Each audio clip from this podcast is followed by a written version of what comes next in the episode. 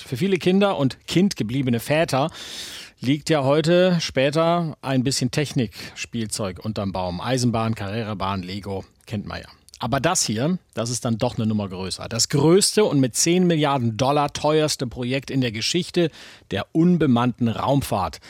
Jawohl, das James Webb Space Telescope wird, wenn alles klappt mit dem Wetter, morgen vom Europäischen Weltraumbahnhof in Französisch-Guyana ins All geschossen und soll dann in 1,5 Millionen Kilometern Höhe immer auf der dunklen Seite der Erde die Sonne umkreisen. So ist das. Lassen wir uns die Sache genauer erklären von Martin Roth, Astrophysiker und Abteilungsleiter des Zentrums für innovative faseroptische Spektroskopie und Sensorik des Leibniz-Instituts für Astrophysik in Potsdam und der Uni Potsdam. Guten Morgen, Herr Roth.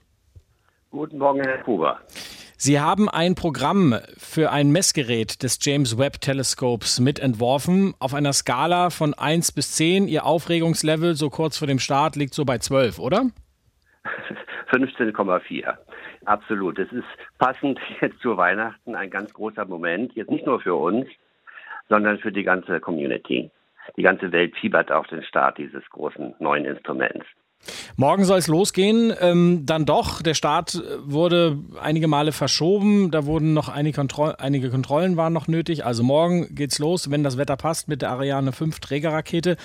Was sind denn bei so einem Start die kritischen Phasen, ähm, bis Sie sagen können, jawohl, jetzt ist das Ding oben und jetzt funktioniert's?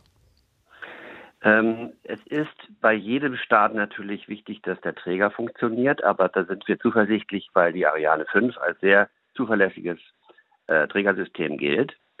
Aber das James Webb Space Teleskop ist etwas Besonderes. Es ist ein so großes Teleskop, dass es nicht mit einem komplett aufgebauten Hauptspiegel, der hat ja einen Durchmesser von sechseinhalb Metern, in den Frachtraum passt, sondern dieses äh, Instrument, dieses Teleskop muss sich nach dem Start erst entblättern gewissermaßen, wie auf einem Kokon.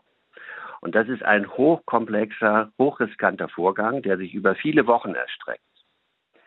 Wir werden also nach diesem Vorgang wahrscheinlich erst in einem halben Jahr wissen, dann nämlich, wenn James Webb seinen bestimmten Punkt in L2, Lagrange-Punkt 2 erreicht hat, hm. ob das Teleskop funktioniert.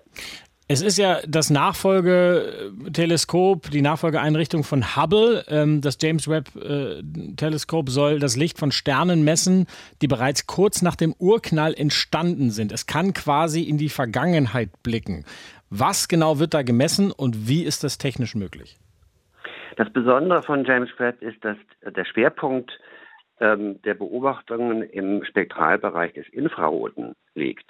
Wir hatten schon ein Teleskop, was das getan hat, das Spitzer Weltraumteleskop, das 2003 gestartet wurde und bis 2020 gearbeitet hat. Das war aber ein kleines Teleskop. Meine bayerischen Kollegen würden sagen, ein Teleskoperl mit äh, 85 Zentimeter Öffnung. Ähm, der Infrarotbereich, und das hat Spitzer gezeigt, ist extrem wertvoll.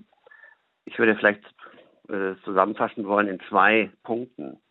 Erstens, der Infrarotbereich ähnlich wie in der Medizin, der Röntgenbereich ist in der Lage, Materie zu durchdringen, nämlich Staubwolken. Deswegen werden wir mit äh, James Webb besonders ähm, Sternentstehungsregionen, die von dichten Staubwolken eingehüllt sind, untersuchen können. Und zweitens, die Rotverschiebung, die sich im Universum äh, darstellt durch die Expansion des Universums, bedeutet, wenn wir einen ganz tiefen Blick in die Frühphase des Universums blicken wollen, dann müssen wir um die diagnostischen Spektrallinien beobachten zu können, ähm, in den Infrarotbereich gehen. Hm. Deswegen ist James Webb mit Kameras und äh, Spektrographen ausgerüstet, die das erlauben. Nicht zuletzt heißt es ja deswegen auch von der NASA, das Teil ist ein echter Game Changer. Also sprich, es wird eine Zeit vor und eine Zeit nach dem James Webb Teleskop geben. Sagen Sie mir bitte noch für mich als Nichtwissenschaftler, was haben, was habe ich und was haben wir alle ganz konkret davon? Ich denke, äh, wenn Sie an die Zeit von Galileo Galilei zurückdenken, der mit einem Fernrohr als erster in der Lage war, nicht nur zu sehen, dass der Jupiter Monde besitzt und deswegen ein Weltbild erschüttert hat. Ja, die katholische Kirche hat lange gebraucht, um ihn zu rehabilitieren, weil er in Acht und Bann geschlagen wurde. So wird das James Webb Teleskop uns erlauben, ähm, insbesondere in die Frühphase des Universums zu schauen, wo wir bislang mit Teleskopen einfach nicht hinkommen.